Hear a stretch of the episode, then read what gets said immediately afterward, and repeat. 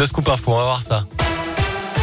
À la une de l'actu, un policier en civil intervient à Saint-Etienne après avoir été témoin de violences conjugales. Ça s'est passé hier vers 18h30 dans le quartier de la Vivarez. Une altercation a éclaté entre un homme de 46 ans et son ex-compagne. Le quadragénaire empoigne violemment la femme. Le policier hors service assiste à la scène. Il intervient.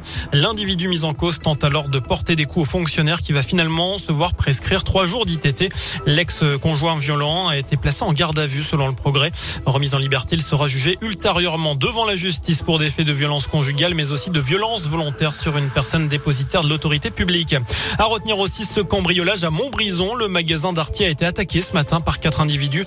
Ils ont euh, été surpris, ou plutôt ils ont surpris un responsable à l'ouverture aux alentours de 9h. Et ils ont ensuite réussi à pénétrer dans le magasin pour voler des tablettes et des smartphones notamment. Selon les premiers éléments, ils n'étaient pas armés. Ils ont pris la fuite. La gendarmerie a ouvert une enquête. En bref, ces perturbations ce matin à Feur, la circulation a été coupée rue Parmentier en cause une fuite de gaz. C'est une conduite qui a été percutée lors de la démolition d'un immeuble. Huit personnes ont dû être évacuées aux alentours. Dans le reste de l'actu, on connaît les tarifs des tests anti-Covid. Vous le savez, à partir du 15 octobre, les tests PCR dits de confort sans prescription médicale deviendront payants.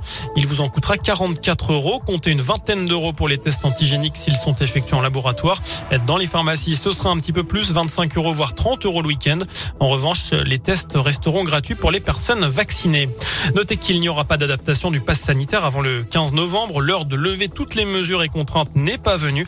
Voilà ce qu'a dit Gabriel Attal tout à l'heure à l'issue du Conseil des ministres. Il en a également profité pour indiquer que les soignants sont désormais appelés de façon non obligatoire à recevoir une troisième dose de vaccin. Une mobilisation des sages-femmes ce jeudi à Paris, rassemblement national pour réclamer des créations de postes, la reconnaissance de leurs études et des hausses de salaire. Le cercueil de Bernard Tapie sur la pelouse du Vélodrome, une chapelle ardente y sera dressée tout au long de l'après-midi et ce à la veille de ses funérailles dans la cité phocéenne. Une question dans ce scoop info, êtes-vous gêné par le bruit au travail? C'est la question du jour sur radioscoop.com.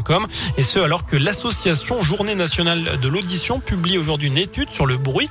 C'est à l'occasion de la semaine de la santé auditive au travail. Le bruit gênerait 49% des actifs, un chiffre en légère baisse par rapport aux deux années précédentes. On termine avec un mot de sport, du foot. Rendez-vous à Turin ce soir. L'équipe de France défile à Belgique en demi-finale de la Ligue des Nations. C'est à partir de 20h45.